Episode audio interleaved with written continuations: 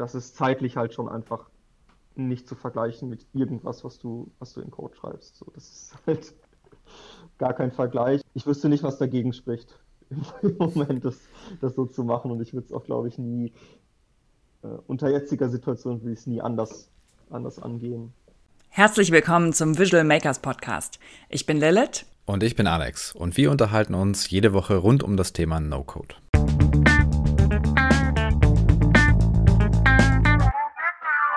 Wir freuen uns sehr, heute Marius Kremer in unserem Podcast begrüßen zu dürfen. Marius ist Gründer und CEO von Hive, einer App für neurozentrisches Training. Herzlich willkommen, Marius. Und äh, stell dich doch gerne nochmal selber vor, weil ich habe auch zum Beispiel keine Ahnung, was neurozentrisches Training überhaupt bedeutet. Ja, danke für die Einladung. Ich bin, bin sehr froh, heute mit euch quatschen zu können.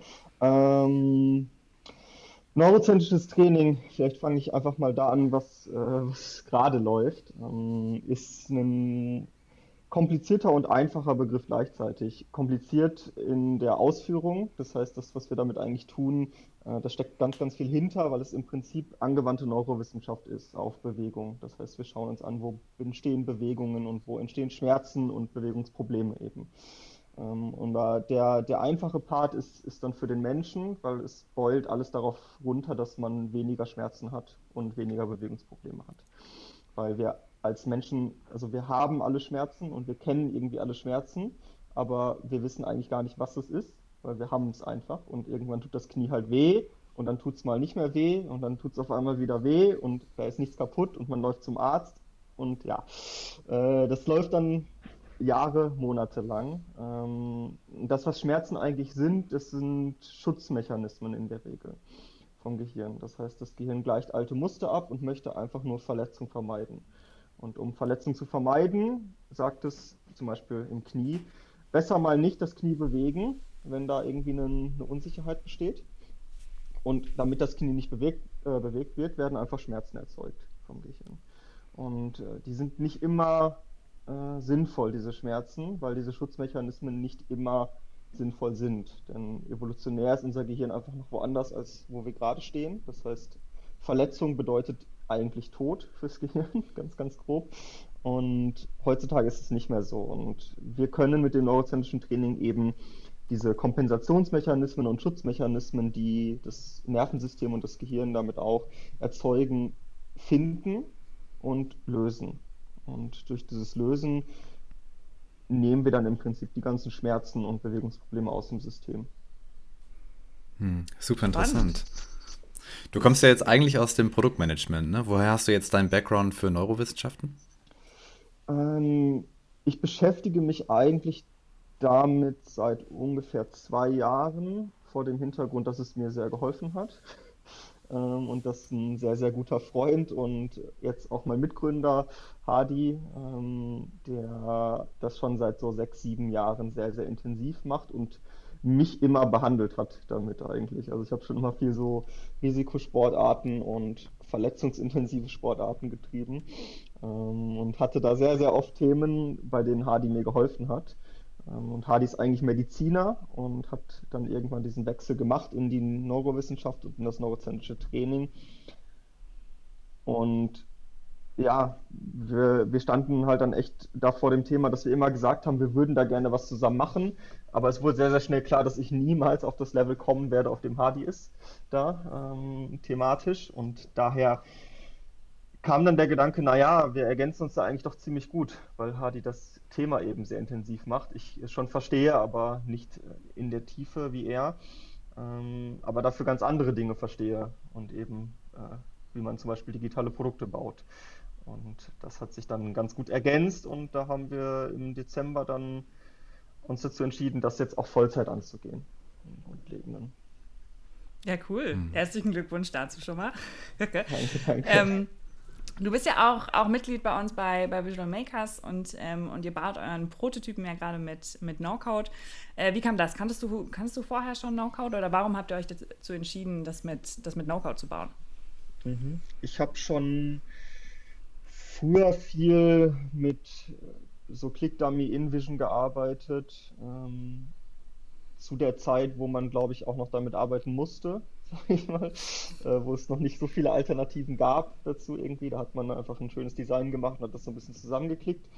Mm, und habe mich aber relativ früh maßgeblich zu Beginn der Zeit äh, bei Coindex. Also ich war ja jetzt vorher zweieinhalb Jahre in einem Fintech und da haben wir sehr früh angefangen, die Website mit Webflow zu bauen. Ähm, das war so wahrscheinlich drei bis vier Jahre her, dass ich mich da intensiver mit auseinandergesetzt habe. Und da hat man so langsam Ansätze davon erfahren, wie tief das Ganze gehen kann. War aber zu der Zeit noch nicht so tief. Mm. Aber für mich war sehr schnell klar, als wir dieses Projekt gestartet haben, weil ich mich halt irgendwie nebenher immer damit beschäftigt habe, weiter, wie sich das entwickelt, dass wir auch auf Basis von unserem Setup, das halt eben kein Techie-Co-Founder ist bei uns, kein Dritter, ähm, Alpha-Version bauen müssen und Alpha-Version bauen wollen früh. Und das war einfach die beste Möglichkeit, weil es einfach sehr, sehr schnell geht und wir eben doch mit ein bisschen Trickserei äh, ein, glaube ich, ganz sophisticated Produkt bauen konnten, was auch wirklich funktioniert und was er tut und wo die Leute nicht wissen, dass es irgendwie Low-Code oder No-Code ist. Und ich glaube, das ist das äh, größte Kompliment, was man da dann im Endeffekt bekommen kann. So, wenn es nicht auffällt, dass es das ist. Ja, definitiv. Und wie muss man sich das vorstellen? Wie sieht euer Prototyp aus und wie funktioniert er? Wir bauen ja ganz, ganz grundlegend äh, später eine, eine mobile und eine Web-App in der Kombination, die natürlich irgendwann in einem Produktivsystem auf Codebasis laufen werden. Ähm, und bis dahin wollen wir im Prinzip immer einzelne Änderungen unseres Algorithmus und einzelne Änderungen für unsere Trainingsplanung und das, was halt im Hintergrund passiert, ähm, testen. Und das machen wir mit vier Wochenzyklen. Das heißt, wir entwickeln ein Produkt später, was unendlich geht quasi, also wo du niemals irgendwie auslaufen wirst mit Übungen. Du wirst immer was Neues bekommen, egal wie lange. Aber um diese Planung zu validieren und um diese Daten dafür zu erheben, bauen wir quasi immer kleine vier Wochen Alpha-Versionen. Und im Prinzip, die gibt es jetzt in der Web-App, die gibt es nicht in der mobilen Variante, ähm, einfach durch das Setup bedingt auch. Und das ist ganz, ganz grundlegend ähm, eben im Frontend mit Webflow gelöst und dann im, äh, wenn man Backend sagen darf, dazu mit äh, Zapier und Airtable und eben MemberStack äh, konkret in der Kombination. Genau, und für den, für den Menschen ist es eben einfach eine Web-App, die auf dem Handy und auf dem äh, Desktop funktioniert. Okay, das heißt, du hattest mir ja mal einen Einblick gegeben in das Projekt. Mhm. Ähm, das heißt, ein Nutzer meldet sich an, er stellt sich quasi ein Profil mit Angaben zu seiner Person und dann wird ihnen anhand dieser Angaben passende Übungen zur Verfügung gestellt. Genau, wir simulieren im Prinzip das Personal Training mit der App. Ähm, das heißt, wir bauen ein neurozentrisches Profil, nennen wir das. Das heißt ganz grob, was das neurozentrische Training macht, habe ich ja erklärt, sind eben diese Schutz- und Kompensationsmechanismen finden und lösen. Und diese Kompensationsmechanismen sind meistens in einer Seite von einem System unseres Nervensystems. Das heißt, wir haben so 20 bis 30 Systeme, die in Bewegung involviert sind im Nervensystem. Und meistens kann man da sagen, entweder die linke oder die rechte Seite, zum Beispiel vom Kleinhirn, ist ein bisschen unteraktiv im Vergleich zu dem Rest. Und diese Systeme gucken wir uns über Bewegungstests und über Fragen an. Also das fängt bei ganz, ganz einfachen Sachen an, wie ähm, ob man Schmerzen auf einer Seite maßgeblich hat, beispielsweise. Und das gibt uns ein sehr gutes Indiz darauf, ob die linke oder rechte Hälfte vom Hirnstamm äh, weniger aktiv ist, quasi.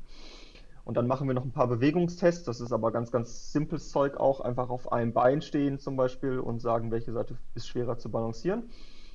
Oder ein Auge schließen, welche Seite fällt schwerer.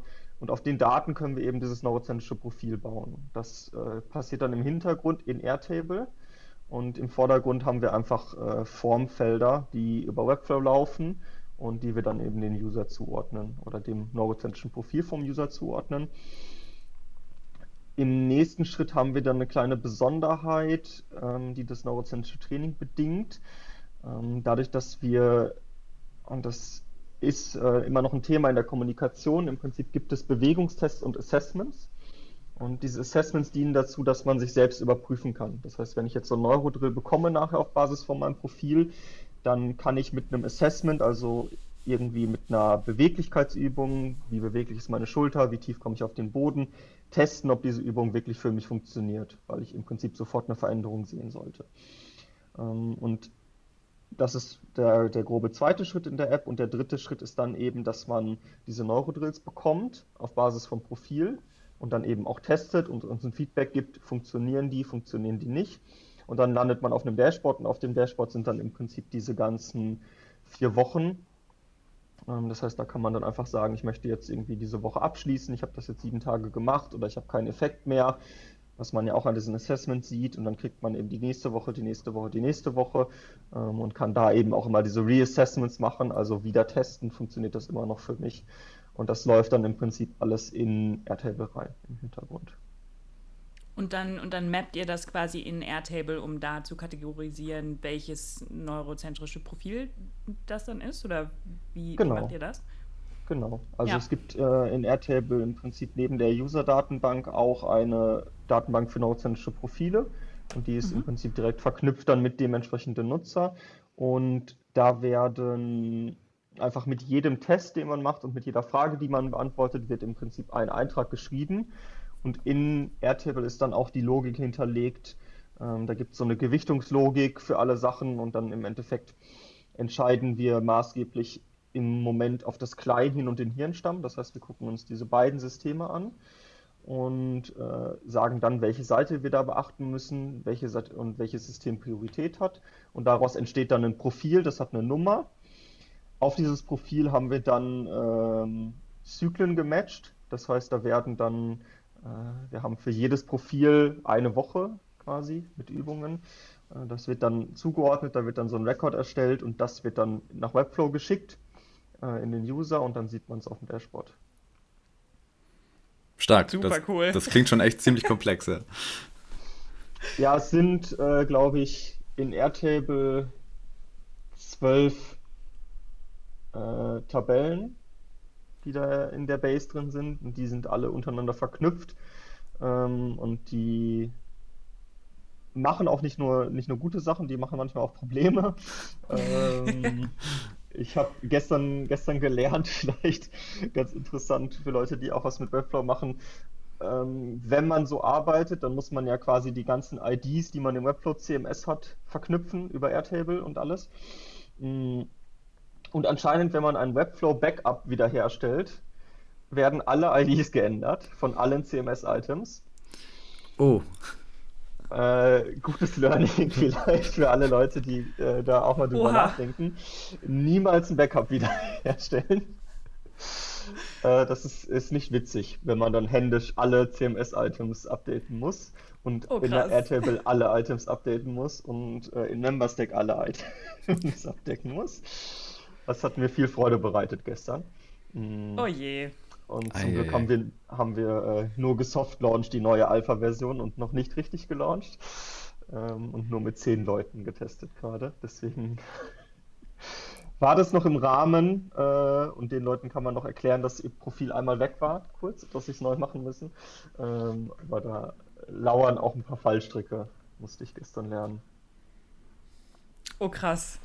Äh, äh, wenn wir, wenn wir gerade schon mal so dabei sind, äh, was waren so eure bis jetzt so, also neben dem Thema, das wirklich krass ist, äh, so eure größten Herausforderungen mit der, in, wo ihr jetzt mit, mit den Prototyp quasi mit No-Code ähm, entwickelt habt?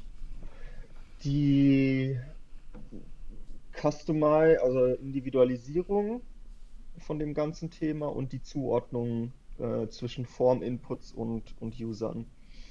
Ähm, das, das war das größte Thema, weil man hat es vielleicht ein bisschen rausgehört, dass das ganze Thema neurozentrisches Training bedingt quasi zwanghaft, dass wir ein individuelles Produkt bauen. Also es kann eben keine Plattform sein. Es kann sich sein, du meldest dich an und dann kriegst du hier irgendwie deine, deine acht Wochen und dann kannst du die einfach machen. So, weil mh, mm, wir sind leider so unterschiedlich, dass eine Fußblendbewegung auf der linken Seite für einige Menschen hilfreich ist und für einige Menschen kontraproduktiv ist. Und es äh, war eine große Challenge, das eben in so einem Low-Code-Setup darzustellen. Also da irgendwie die Verknüpfung zu machen und dann eben die Verknüpfung auch zu schließen aus diesen ganzen Profil-Inputs. Also im Prinzip Screen für Screen eine Frage und einen, ähm, einen Bewegungstest zu haben und daraus dann wirklich dieses Profil zu knüpfen, das auf den User zu mappen und dann daraus halt irgendwie die Daten wieder zurückzuschicken.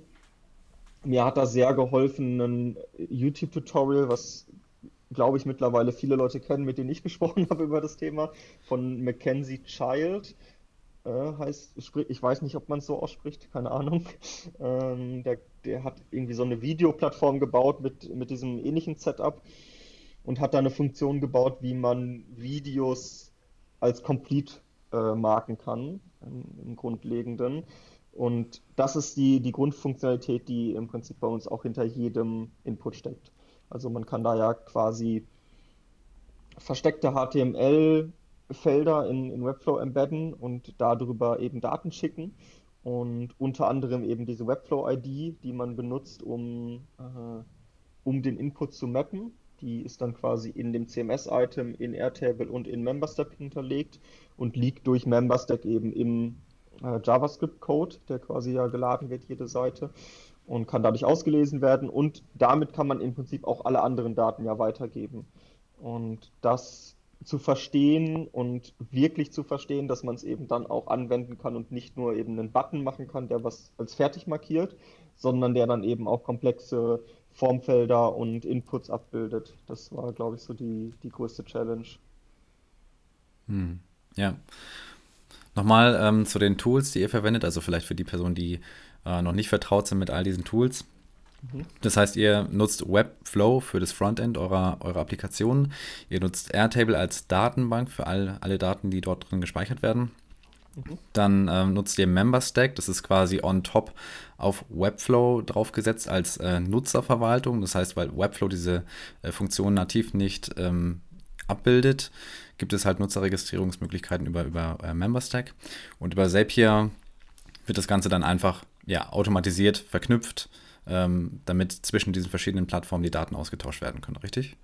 Genau, genau. Das ist das grundlegend. Das ist ja so, dass Webflow, glaube ich, äh, mal gucken, ob sie irgendwann ihre Strategie ändern, aber niemals dafür gedacht war, dass man Apps damit baut, sondern dass man eben Websites und da sind sie halt eben sehr mächtig, auch in den Animationen und allem. Ähm, aber deswegen muss man halt eben diese paar, diese paar vielen Tools benutzen, um äh, das das zu, zu lösen. Ich habe jetzt letztens tatsächlich gesehen, dass es, ich weiß nicht, wie lange es dieses Feature in Webflow schon gibt, ähm, aber man kann auf CMS-Seiten in Webflow jetzt auch bestimmten Inhalt verstecken auf Basis von äh, Feldern, die man eben in einem CMS-Item angegeben hat. Und das gibt schon ja irgendwie so eine Richtung, dass man da jetzt auch ein bisschen mehr nativ mit Webflow machen kann aber im Grundlegenden bildet das im Prinzip wirklich nur das äh, Visuelle ab.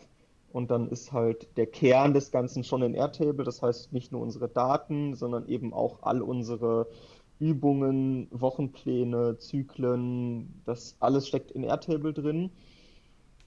Und eben auch die Logik, wie das Ganze verknüpft wird, habe ich äh, mit ganz äh, tief verschachtelten if-Klauseln, ähm, also wenn Funktionen in, in Airtable geschrieben und dann im Prinzip Zapier schickt das Ganze eben zwischen diesen ganzen Tools hin und her. Ja. Du hast eben schon gesagt, dass, ähm, dass ihr das Ganze auch nochmal in, ähm, in Code bauen werdet. Ähm, mhm. Was sind da eure Kriterien, so wann das passieren soll? Oder, oder was muss passieren, damit ihr das ähm, dann nochmal in Code baut? Im Prinzip möchten wir jetzt einfach noch ein bisschen weiter so Alpha-Version bauen und noch ein paar andere Produkte bauen, also beispielsweise so ein kleines Education-Produkt, wo man eben was zu dem Thema lernen kann und eben auch mal lernen kann, was, was Schmerz überhaupt ist, jetzt äh, zum Beispiel in einem bisschen intensiveren Thema, weil interessanterweise gibt es ganz, ganz viele Studien dazu, die zeigen, wenn man lernt, was Schmerz ist, hat man weniger Schmerzen. Das äh, funktioniert, hm. funktioniert wirklich. Wenn man weiß, dass da nichts kaputt ist, zum Beispiel, sondern dass es normal ist. Mm, das heißt, wir bauen jetzt noch so ganz viele kleinere Mikroprodukte irgendwie in diesem Setup, was wir gerade haben. Aber ich glaube, man muss da dann schon auch realistisch sein und überlegen, ist das Ganze denn wirklich belastbar für einen, für ein Endprodukt und für ein wirklich marktreifes Produkt? Und ich glaube, da sind wir leider noch nicht ganz angekommen. Es entwickelt sich mehr in die Richtung mit neuen Tools auch irgendwie. Ähm, und irgendwie gerade, ich glaube, eher in dieser Low-Code als in der No-Code-Richtung. Also da, wo man dann so ein bisschen Verständnis haben muss. Aber ähm, damit geht es dann auch. Aber im Prinzip, sobald wir alles validiert haben und wissen, was wir bauen werden, äh, dann werden wir in ein Produktiv-Setup wechseln und äh, im Hintergrund den Code anfangen zu schreiben. Und dann aber sicherlich das nicht mit einem Mal machen. Also ich kann mir zum Beispiel gut vorstellen, dass wir gerade, wenn MemberStack, die arbeiten jetzt an einer äh, ihren Angaben nach zehnmal mächtigeren Version. Ähm, da kann ich mir auch gut vorstellen, dass man das dann erstmal weiter benutzt zum Beispiel und dann eben einfach an das Produkt anschließt oder eben, ähm, ich habe jetzt noch ein ganz cooles Tool ausprobiert, das nennt sich Flutterflow. Das ist im Prinzip ein visuelles Tool, um Flutter-Apps zu bauen hm. mit dem neuen Flutter-Framework von Google. Ähm, vielleicht kann man da dann zum Beispiel auch irgendwie das Frontend der App erstmal noch äh, weiterhin mit Tools bauen und dann eben nur die, die Algorithmen in, in Codebasis haben und so. Das ist, äh, das wird sich so ein bisschen zeigen und hängt, glaube ich, auch stark von der Entwicklung ab, die die Tools irgendwie in den nächsten Monaten machen einfach. Aber ich glaube, ja. wir haben gerade was dann Datenschutz angeht und äh, was auch Belastbarkeit angeht, schon irgendwie noch ein paar Challenges, die wir, die wir regeln müssen, ähm, bevor das produktiv für unser, für unser Setup produktiv gehen kann. Es gibt ganz, ganz andere Themen, da geht es auf jeden Fall.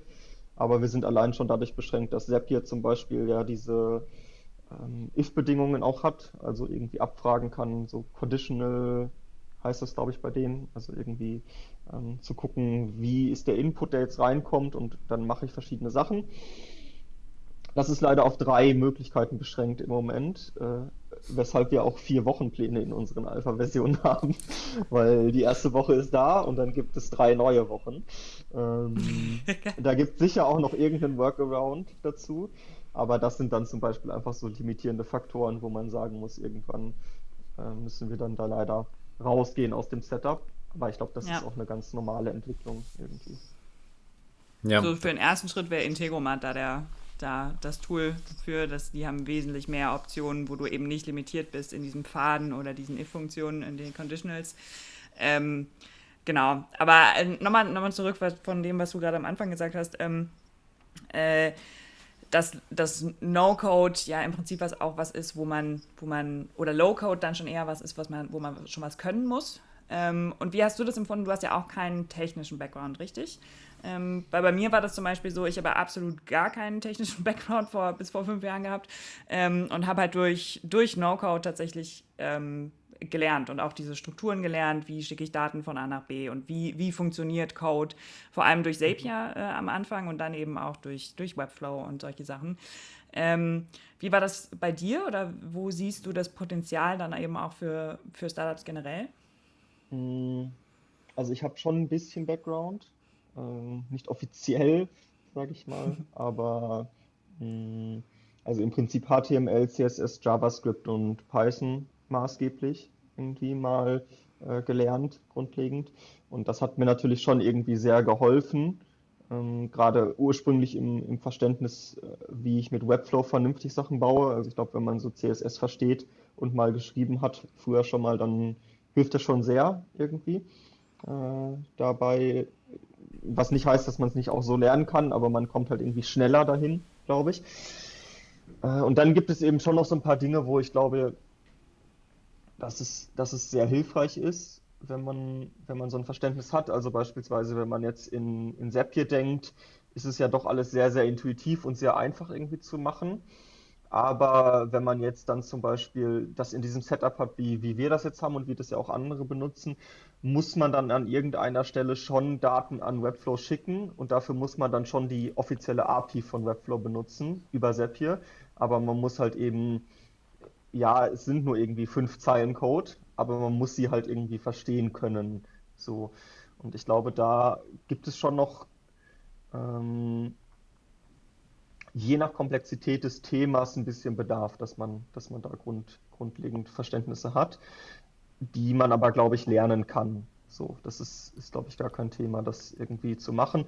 Und ich glaube, dass es definitiv die beste Möglichkeit ist für, und ich empfehle es auch allen irgendwie, die ich irgendwie im Umfeld habe, allen, allen Startups, die in der Early Phase sind, wie wir es jetzt gerade ja auch sind.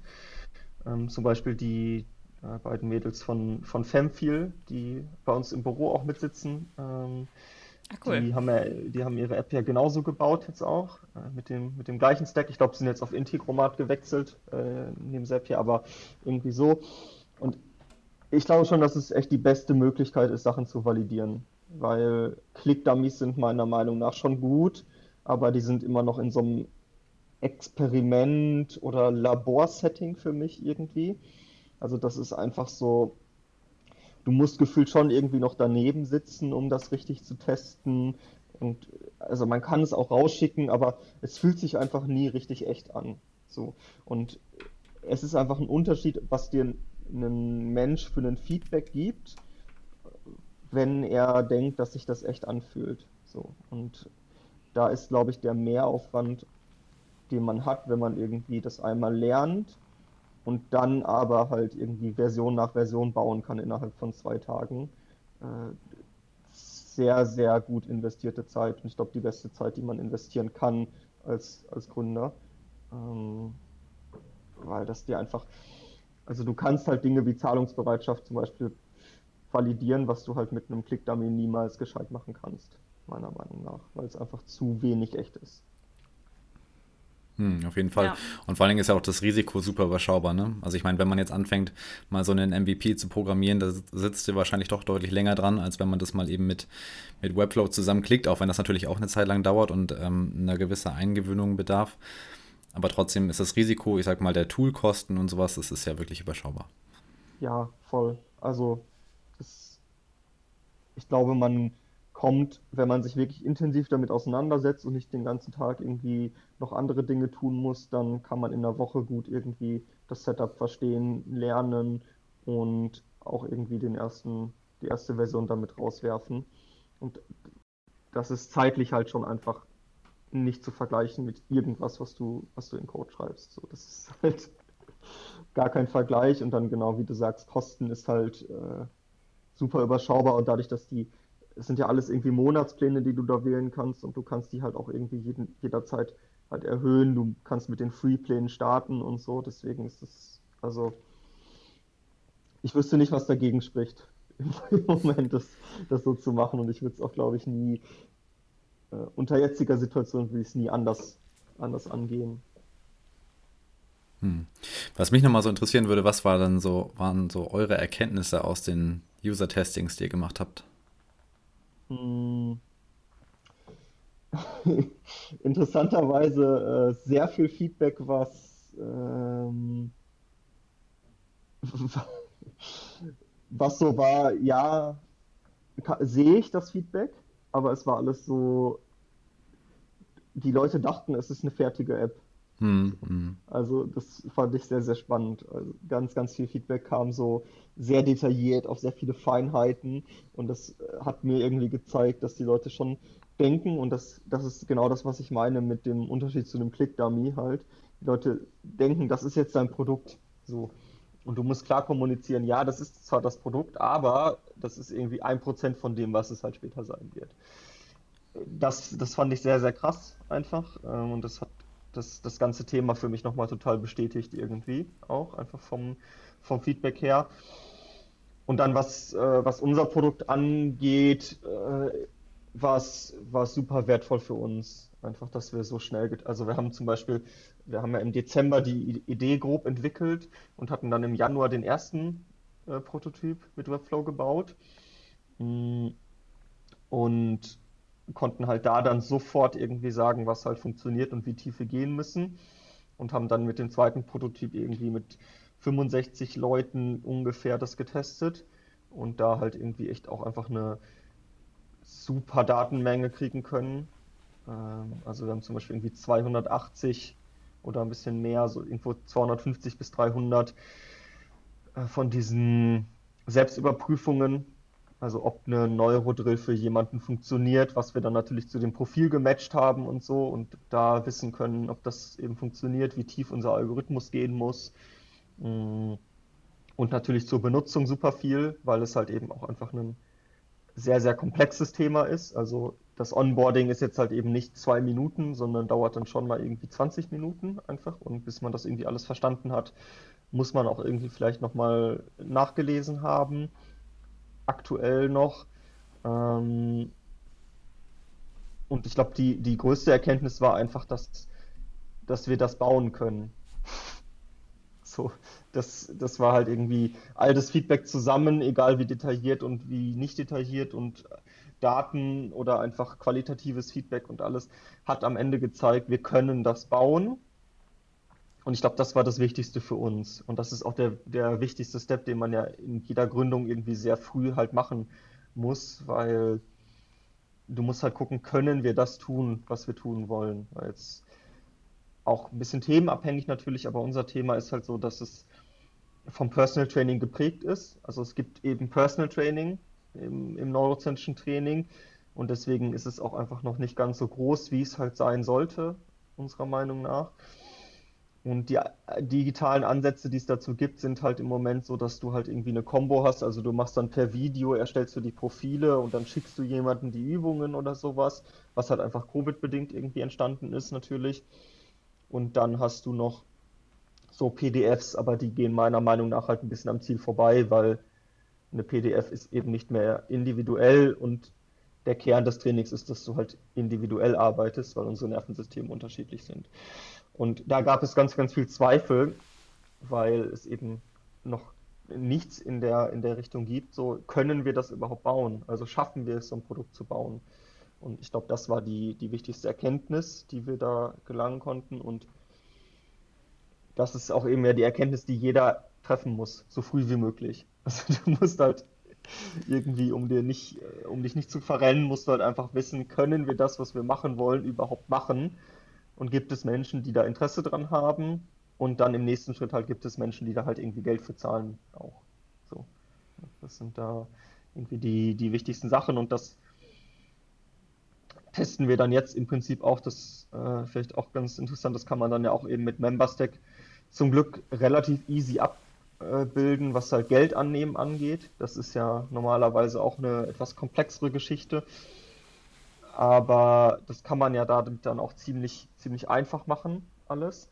Und da können wir jetzt halt auch sehr, sehr einfach testen, ob wir eben Geld dafür nehmen können, ob Menschen bereit sind, Geld dafür zu bezahlen. Und ähm, auch irgendwie so, was halt, was ich super cool finde, du kannst auch eben halt all diese Dinge, die du mit, mit anderen Setups und auch meiner Meinung nach Interviews und, und den ganzen typischen Prototyping-Sachen nicht testen kannst, ist halt eben dieses Zahlungsbereitschaftsthema und zum Beispiel kannst du eben kostenlose Startpläne machen und dann wechselst du halt irgendwie in einen bezahlbaren Plan und so. Und das sind ja alles super wichtige Sachen, die du später ja haben wirst äh, in deinem echten Produkt. Und die du halt irgendwie testen musst. Und die konntest du halt mit Click-Dummies und mit Interviews meiner Meinung nach nicht super valide testen. Und jetzt kannst du es halt einfach rausschicken an die Menschen und die müssen sich da halt irgendwie durchklicken und ein paar davon kaufen es dann oder kaufen es halt nicht. Und das ist halt das ehrlichste Feedback, was du halt bekommen kannst. Und äh, deswegen glaube ich auch einen, also wenn du über so ein Setup zehn zahlende Kunden hast, ist das schon sehr, sehr viel wert für deine Daten, weil das ist halt dann schon ein sehr ehrliches Feedback irgendwie. Wie seid ihr da vorgegangen? Also wie habt ihr die, äh, gab es eine bestimmte Weise, wie ihr die Leute ausgewählt habt, an die ihr das rausgeschickt habt? Oder seid ihr mhm. erstmal einfach live gegangen und habt es in eurem Netzwerk verteilt? Äh, wir haben das im Prinzip an so 10 bis 20 Leute rausgeschickt, die wir, die wir halt kennen. Also die, die aller, allererste Alpha haben wir mit 10 Leuten getestet und standen daneben. Und die zweite die haben wir dann, äh, aber man muss dazu sagen, die erste hatte auch noch keinen Algorithmus und so, also da war es wirklich so, ähm, hier ist ein Fußgelenkkreis und wir standen daneben und haben gesagt, mach den links oder rechts, so.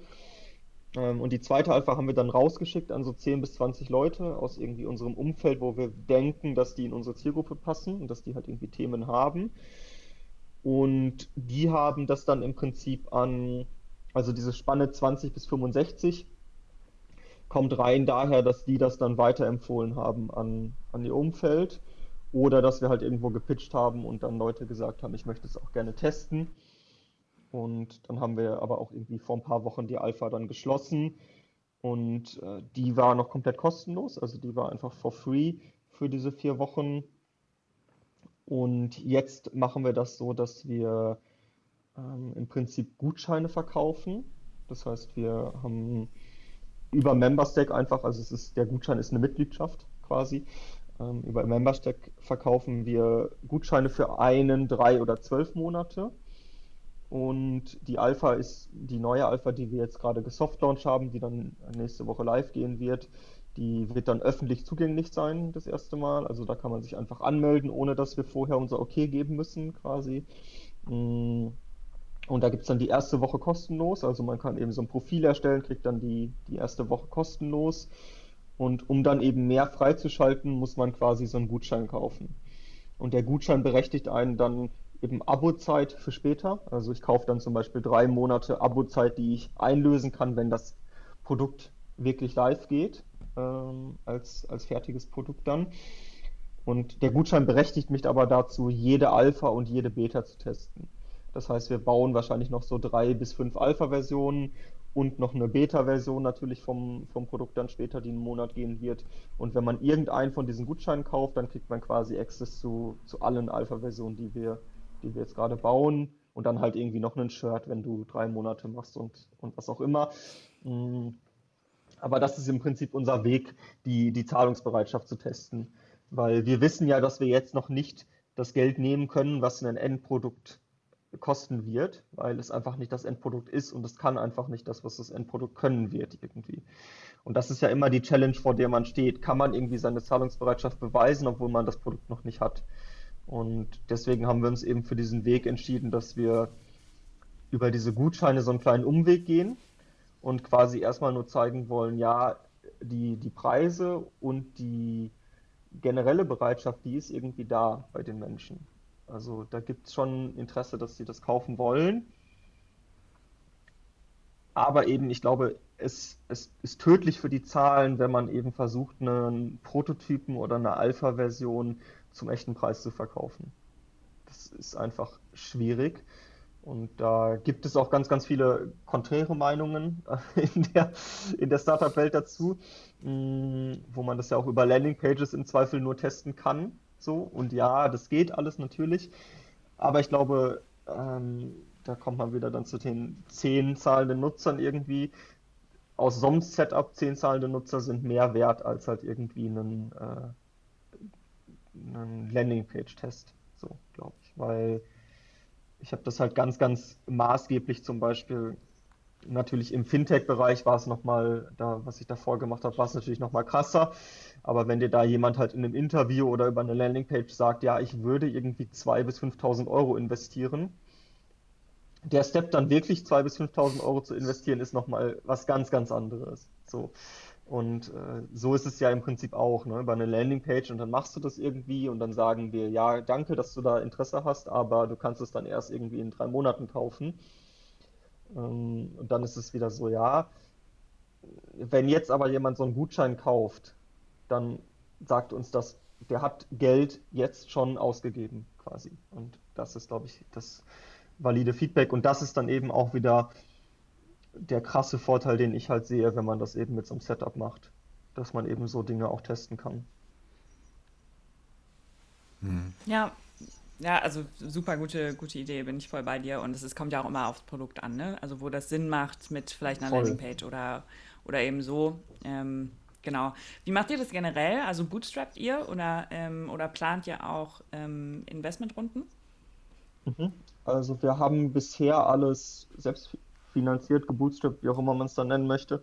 Ähm, und planen im Moment eine, eine kleine Pre-Seed-Runde die wir, an der wir jetzt gerade arbeiten. Das heißt, wir wollen irgendwie Kapital aufnehmen, um äh, das Team wachsen zu lassen, so maßgeblich. Das ist der, der treibende Faktor natürlich, weil wir schon merken, so langsam können wir halt anfangen, eben produktiv zu entwickeln auch. Und dafür müssen wir das Team einfach vergrößern. Und um das Team zu vergrößern, brauchen wir eben Geld, um den Menschen auch irgendwie ansprechende Gelder zahlen zu können. Deswegen machen wir jetzt gerade eine Pre-Seed-Runde mm, und möchten auch gerne noch ähm, das relativ schnell weitermachen. Also wir möchten relativ schnell dann auch noch eine zweite Runde machen, nachdem wir noch ein paar Sachen bewiesen haben, weil wir schon einen starken Zug merken im Moment vom, vom Markt. Also das spielt uns Covid natürlich irgendwie kann man fast sagen, in die Hände, auch wenn es äh, nicht schön ist, weil ich hätte lieber, dass Covid nicht da wäre, als dass es uns irgendwie in die Hände spielt. Ähm, aber trotzdem ist es ja einfach nicht, nicht wegzureden, dass es irgendwie eine steigende Bereitschaft dazu gibt, von zu Hause aus äh, zum Beispiel Schmerzen oder sowas zu, zu lösen, weil eben die Leute vielleicht nicht mehr zum Physiotherapeuten laufen wollen oder eben einfach nach Wegen suchen, wie sie unabhängig von Zeit und Ort sowas machen können. Und das, das spüren wir schon sehr, dass das im Moment irgendwie zieht und dass da, dass da ganz viel passiert. Und deswegen glaube ich, dass wir auch einen, dass für uns ein, ein kritisches Thema ist Time to Market. Also wir müssen uns einfach beeilen mit dem, was wir bauen. Wir müssen schnell an den Markt, ähm, um eine starke Position zu haben irgendwie. Und um das zu erreichen, um schnell an den Markt zu gehen, braucht man halt eben ein bisschen ein bisschen eine Finanzspritze. Das, das kann man dann, dann nicht mehr bootstrappen. Bis zu, einem, bis zu einem gewissen Grad geht das immer gut, aber dann irgendwann muss man da, glaube ich, muss man nicht. Also es gibt ja ganz, ganz, ganz verschiedene Ansätze dazu.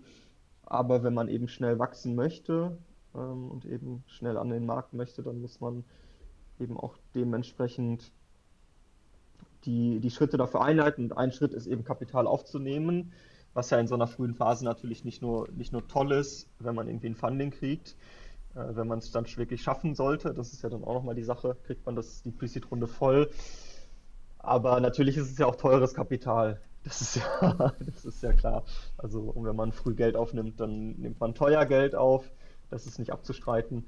Aber wenn man dafür ein Jahr früher dann die Series A machen kann, zum Beispiel, dann hat es sich ja auch wieder gelohnt, äh, potenziell. Das äh, ist aber keine leichte Entscheidung. Das ist, ist glaube ich, sehr, sehr schwierig.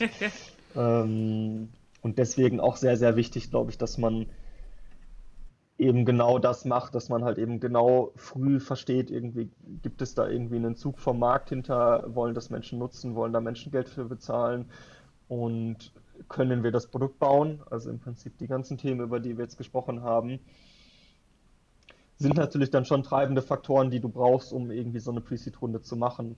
Also da musst du natürlich eben irgendwie genau diese KPIs zeigen können. Und dafür ist es halt essentiell, dass du das testen kannst. Und um es halt eben valide zu testen, ist es eben essentiell, diese, äh, diese Prototypen zu bauen. Und deswegen äh, war auch mit ein Grund, warum ich äh, gerne jetzt zu euch gekommen bin heute irgendwie. Und warum ich da auch den ähm, der Jana und der Marie von Femfeel ähm, hier aus dem Ökosystem äh, davon erzählt habe, wie wir das gemacht haben damals, weil ich glaube, dass das schon ein sehr schönes Thema ist und ein sehr gutes Thema ist und einfach noch viel, viel mehr Aufmerksamkeit bedürft äh, oder bedarf, weil das bringt dir extrem viel, wenn du das halt irgendwie so schnell machen kannst und äh, ich krieg's auch jetzt aus dem Ökosystem wieder mit, wenn, wenn Leute dann halt irgendwie mit einer Agentur eine, eine Web-App bauen und es dauert dann halt irgendwie ein paar Wochen, Monate, kostet ein, zwei Euro oder kostet Equity, was noch viel, viel schlimmer ist. Das, dann wird auch die Pre-Seed-Runde schwer, äh, mit dem Setup, glaube ich. Mm, und ich, das ist einfach zu, zu gut, was dir diese Vorteile bringen. Und ich glaube, da äh, seid ihr auf einer, auf einer sehr starken Mission, das irgendwie weiter zu verbreiten, weil äh, das, glaube ich, der, der Startup-Welt in Deutschland sehr, sehr gut tut, wenn das, äh, wenn das in die Öffentlichkeit weiter gerät und auch irgendwie die Möglichkeiten aufgezeigt werden, was man denn damit machen kann. Dass es halt eben nicht heißt, ich mache was mit InVision und baue einen Click-Dummy, sondern dass das viel, viel, viel, viel tiefer gehen kann. Und das im Umkehrschluss beschleunigt, glaube ich, die gesamte Startup-Szene im Endeffekt. Weil wenn die Leute schneller validieren können, können sie schneller wachsen. Und wenn sie schneller wachsen können, haben wir halt mehr Startups in Deutschland. So. Und äh, ja. Das wollen nicht alle, aber wir wollen das alle. Und das ist, glaube ich, ja, ich ein finde, sehr schönes Thema. Ja, ich, ich finde dadurch, dass es halt so schnell gehen kann auch und so, also dass du eben so schnell testen kannst ähm, und so schnell auch Dinge selber bauen kannst und ausprobieren und verändern kannst, das, das gibt ja auch so den Mut, halt mehr Dinge auszuprobieren und halt auch einfach mal anzufangen und zu machen und dadurch dann auch nochmal unternehmerisches Denken zu fördern, quasi nochmal einen Schritt vorher. Ähm, äh, das, also, und, und dann eben auch, sie wachsen schneller, die Startups, und, ähm, und dadurch gibt es dann eben auch mehr, aber auch schon im ersten Step mit ähm, so, es, es, gibt einfach mehr Leuten die Möglichkeit, unternehmerisch zu denken, weil du halt einfach Dinge selber machen kannst. Ja, voll. Und dazu kommt ja noch, das ist ja jetzt bei uns die Situation, dass wir halt einfach sehr früh das Commitment gemacht haben, wir machen das halt einfach Vollzeit, Hardy und ich. Ähm, und haben dafür ja auch ein paar Sachen irgendwie aufgegeben und maßgeblich natürlich auch Opportunitätskosten. Aber äh, was ich, oder was auch nicht zu unterschätzen ist, ist halt die Möglichkeit, mit so etwas nebenher was zu machen. Also man kann ja ganz, ganz viel äh, so, so Side-Projects, die man früher halt irgendwie niemals umsetzen konnte, weil oft ist es ja so, dass halt Leute Side-Projects haben oder Ideen für Side-Projects haben, die halt eben auch nicht Entwickler sind, so, und die halt da standen und dann gesagt haben, naja, was kann ich denn jetzt tun irgendwie? Und das Ergebnis war halt, ich kann nichts tun damals oder man kann schon was tun, aber ähm, nicht eine Plattform bauen, sondern halt irgendwie was anderes machen. So. Und ich glaube, da, gerade wenn man jetzt auch noch irgendwie perspektivisch so sechs Monate in die Zukunft guckt, wird es super gute Möglichkeiten geben, echt produktive Plattformen zu bauen, da mit dem Setup. Und ja, für uns ist es eher eine Möglichkeit zu validieren und halt Alpha-Versionen zu bauen und halt auch in Zukunft natürlich trotzdem, wenn wir ein Produktivsystem haben, was auf Code basiert, werden wir trotzdem Sachen validieren über einen Low-Code-Setup, weil wir müssen nicht nur ein Feature schreiben, wenn wir es halt so testen können, im Prinzip. Ne? Hm. Aber eben, dass du jetzt einfach neben dem äh, 9-to-5-Grind irgendwie sagen kannst, du, du baust jetzt hier noch so eine kleine Plattform. Ich glaube, ihr hattet ja den, ähm, was, Sebastian sein Name von, äh, von Hello Podcaster? Äh, oder, also auf Jan. jeden Fall, ihr habt, Jan, genau. Jan, genau, genau, ja. sorry. Ähm, es gibt ja auch einfach irgendwie noch, noch super viele Plattformen, die du so nebenher machen kannst und das ist einfach irgendwie eine ganz neue Welt, die sich da, glaube ich, vielen Menschen eröffnet und irgendwie eine ganz schöne Möglichkeit auch für, für verschiedene Menschen und verschiedene Typen von Menschen irgendwie was auszuprobieren. Und das ist, ist ja auch ganz wichtig, weil einige Menschen sind eben auch einfach nicht so, so bereit, irgendwie den Step zu gehen oder haben auch einfach Verpflichtungen wie Kinder, Familie, dass sie den Step nicht gehen können, einfach sagen können, naja, wir machen das jetzt irgendwie Fulltime, bootstrappen das und wenn wir dann halt irgendwie mal äh, ein paar Wochen Rahmen essen müssen, dann ist es halt so. ähm, aber die Situation hat halt nicht jeder oder kann halt nicht jeder und möchte auch nicht jeder. Und wenn du halt da irgendwie so Step für Step da so reinphasen kannst, dass du so ein bisschen was baust und dann vielleicht auch irgendwann mal ein paar Euro damit verdienst, und dann halt irgendwie Schritt für Schritt sagen kannst, ich reduziere vielleicht meine Stunden, mache jetzt da ein bisschen mehr und so. Das ist echt irgendwie eine ganz neue Welt, die da ja aufgeht für, für viele Menschen. Mm, und äh, erstmal eine Welt, die die Leute halt kennenlernen müssen. Ne? solange die nicht, äh, solange die Menschen nicht wissen, dass sie das machen können, werden sie es auch nicht machen. Äh, und deswegen ist es, ist es glaube ich, gut, wenn man da, äh, wenn man da Fortschritte macht und wenn ihr da, also deswegen finde ich es auch eine, eine schöne Mission, die ihr da habt äh, mit, mit Visual Makers. Vielen Dank. Vielen Dank. ja, super inspirierend. Ähm, wie geht es denn bei euch die nächsten zwölf Monate weiter? Du hast schon gesagt, ihr macht eine, ihr wollt eine plant eine kleine Pre-Seed-Runde. Ähm, genau, ist da schon der, schon der, das Code-Projekt geplant? Was, wie mhm. sieht es bei euch aus die nächsten zwölf Monate? Genau, also ganz im Fokus steht natürlich die Alpha, die jetzt irgendwie dann äh, nächste Woche live geht, wenn alles, alles gut läuft jetzt diese Woche, wenn, wenn alle Leute gut durchkommen und es keine Probleme gibt und ich nicht nochmal einen Backup restore und äh, alles kaputt ist. Ähm, und halt natürlich die Alpha zu testen und dann halt eben äh, da jetzt dann auch mal mit Advertising zu arbeiten und eben über äh, Word of Mouse hinaus Leute reinzubringen irgendwie und da einfach irgendwie 500.000 User reinzukriegen und eben ein paar von diesen Gutscheinen zu verkaufen natürlich auch. Ähm, das ist, ist halt super Fokus natürlich. Also eben irgendwie validieren, funktioniert unser, die nächste Version vom Algorithmus, die wir jetzt geschrieben haben, funktioniert das Produkt weiterhin, benutzen die Menschen das gerne und sind sie eben bereit, diese jetzt paar Euro dafür zu bezahlen, um das quasi das ganze Jahr zu benutzen. So. Ähm, das ist äh, absoluter Fokus. Dann natürlich, wenn man eine Pre-Seed-Runde aufnehmen möchte und generell in diesem Zyklus ist, dass man äh, mit Risikokapital arbeiten möchte, dann äh, ist man never not fundraising, glaube ich. Das ist äh, immer ein, also es ist halt natürlich einfach immer ein Faktor, der, der viel Zeit kostet und der einfach sehr viel Aufmerksamkeit benötigt. Deswegen natürlich auch ganz, ganz viel. Aber da wollen wir in den nächsten Monaten jetzt auch dann diese Pre-Seed-Runde gerne closen. Ähm, und im Prinzip hängt natürlich die Produktiventwicklung dann davon ab. Das heißt, wir, wir fangen an, im ersten Step die Algorithmen zu, zu schreiben im Code. Und das möchten wir natürlich optimalerweise machen mit Leuten, die wir dann schon geonboardet haben ähm, und die das dann auch übernehmen werden in Zukunft. Und deswegen möchte ich das jetzt auch nicht selber machen, dass ich die Algorithmen schon schreibe irgendwie. Und es ist auch gerade nicht notwendig, dass sie so tief in, auf AWS laufen, so, sondern können auch gerade da laufen, wo sie laufen. Hm. Und halt eben, ja, das Team zu vergrößern. Das ist dann, also irgendwie Alpha bauen, die Alpha bringt uns zum Fundraising und dann das Team vergrößern, wo uns das Fundraising im Prinzip hinbringt.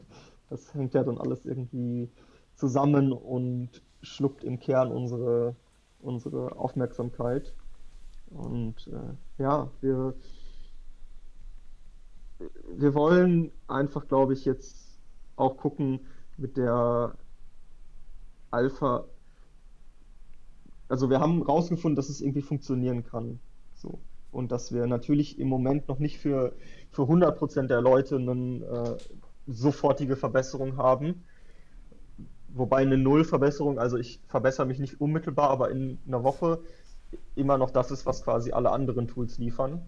Ähm, aber eben, jetzt haben wir 85% unmittelbare Verbesserung gehabt in der letzten Alpha und haben natürlich irgendwie auch krasses Feedback bekommen. Also wir haben halt zum Beispiel eine Story, die ganz, ganz krass ist mit jemandem, der halt äh, so einen Tremor hat, also der zittert beim Trinken ähm, seit 20 Jahren und das ist halt besser geworden durch, durch unsere Alpha zum Beispiel, weil eben die Übungen, die wir da drin hatten, ins Kleinhirn gehen und ein Tremor entsteht im Kleinhirn und so, deswegen war das ganz passend da, aber einfach auch irgendwie äh, Leute, die ihre Rückenschmerzen weghaben oder halt irgendwie Armschmerzen weghaben und so und da treibt uns natürlich schon an, dass wir jetzt irgendwie auch was haben wollen, was wir mehr Menschen zur Verfügung stellen können. So, also wir wollen, wir haben irgendwie verstanden, dass was wir tun, also aus dem Personal Training eh raus, dass äh, wir können halt Schmerzen sehr schnell wegkriegen.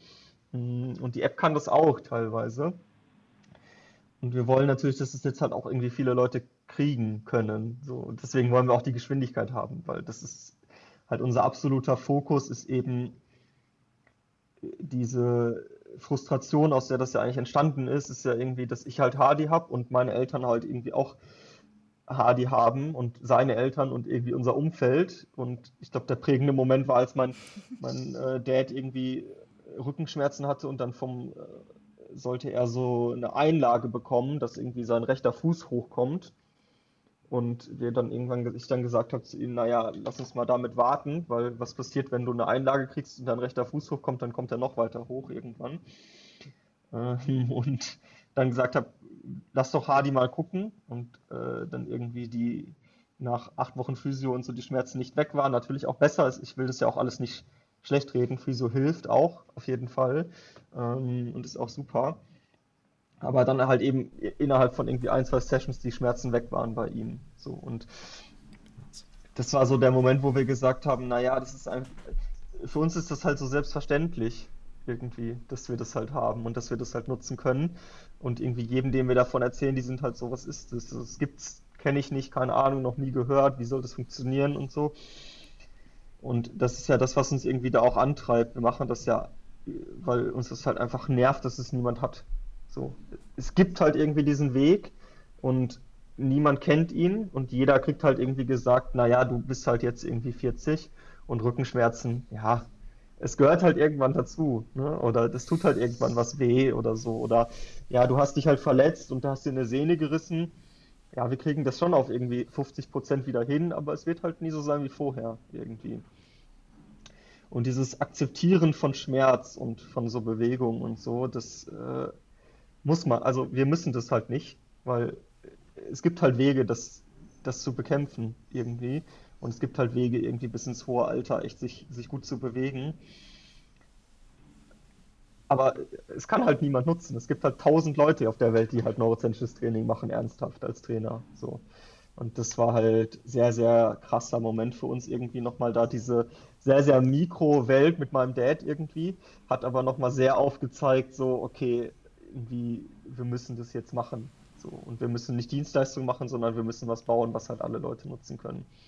Ja. Und das ist halt irgendwie auch das, was, äh, was Day-to-Day -Day für uns das Ziel ist, einfach. Also all diese Sachen, Fundraising und Team aufbauen und äh, Alpha bauen und so ist natürlich irgendwie unser Fokus immer. Aber wir machen das eigentlich nur, weil wir wollen, dass mehr Leute das benutzen können. So, das ist eigentlich. Schöner Nordstern, ja. ja. Einfach da äh, echt äh, der Fokus für uns. Also irgendwie ja, mag mir nicht jeder glauben, aber möglichst vielen Menschen helfen einfach, weil das halt einfach echt ein, ein Herzblutthema ist. So. Ja. Super schöne Aufgabe. ja. Ich wünsche euch so, so, oder wir wünschen euch so viel Erfolg. Ich finde es so ein spannendes Projekt und äh, genau das dann auch noch mit, mit No-Code gebaut, der, der Prototyp. Also finde echt, echt cool und ähm, wünsche euch da ganz, ganz viel Erfolg in den nächsten Monaten, Jahren, äh, alles, was da kommt.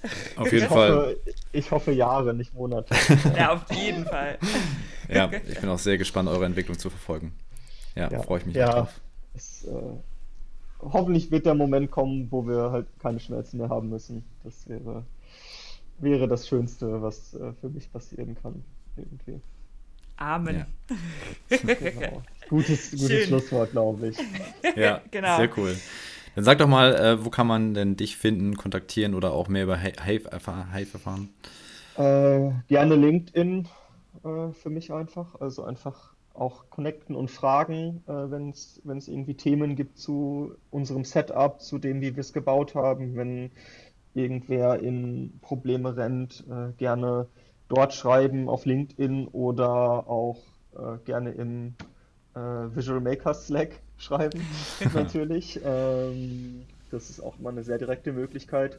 Und sonst Hive einfach hive.io und da gibt es einen orangenen Knopf ab nächster Woche. Äh, den gibt es auch jetzt schon, aber keinem verraten. Aber ab nächster Woche gibt es ihn, gibt's ihn dann wirklich. ähm, mit dem man, wenn man seine E-Mail bestätigt, eine Einladung zur Alpha bekommt. Ähm, und dann gerne mal die, die erste Woche testen kann und natürlich noch ein bisschen was lesen kann und dann noch ein White Paper bekommt und äh, und und und und äh, unsere Kontaktdaten, also hive.io, da dreht sich alles drum und da findet man alles zu uns. Ja, sehr cool. Also Hive, äh, nur zum, zum Hörenverständnis, h-a-y-v.io. Äh, genau. genau. Ähm, und äh, ihr seid auch noch auch als Projekt bei Visual Makers gelistet. Wer da nochmal ins TechSec äh, gucken will, ähm, kann sich da nochmal um, äh, umgucken und von da aus kommt ihr auch dann direkt auf die, auf die Seite von, von Hive. Genau, da geht es direkt zur App, habe ich eben gesehen. Ah, cool, ja. ja. Ja. Sehr, sehr cool. Marius, äh, vielen, vielen Dank, dass du da warst. Es war ein super spannendes, schönes Gespräch, fand ich. Ähm, genau. Und wie gesagt, ja. ey, so gespannt auf, auf die nächsten Jahre bei euch. Ja, geht mir genauso. Ich fand es super inspirierend und freue mich echt, euch weiter zu verfolgen. Ja. ja. vielen Dank, dass ich da sein durfte. War schön. Äh, vielleicht können wir es irgendwann wiederholen, wenn, äh, wenn die nächsten Steps ein bisschen weiter sind. Oh ja, sehr gerne. Auf jeden Fall. Ein sehr, sehr gerne. Podcast. Cool. Sehr schön. Cool. Vielen Dank euch und bis bald. Ja, bis Danke bald. Dir, bis bald. Wenn dir diese Folge gefallen hat, dann freuen wir uns, wenn du in der Apple Podcast App eine Bewertung für uns hinterlässt. Das hilft uns, in Zukunft besser gefunden zu werden. Und wenn du mehr über No-Code erfahren willst, dann schau doch gerne mal auf unserer Website vorbei, visualmakers.de. Ansonsten freuen wir uns, wenn du auch in der nächsten Folge wieder dabei bist. Bis zum nächsten Mal.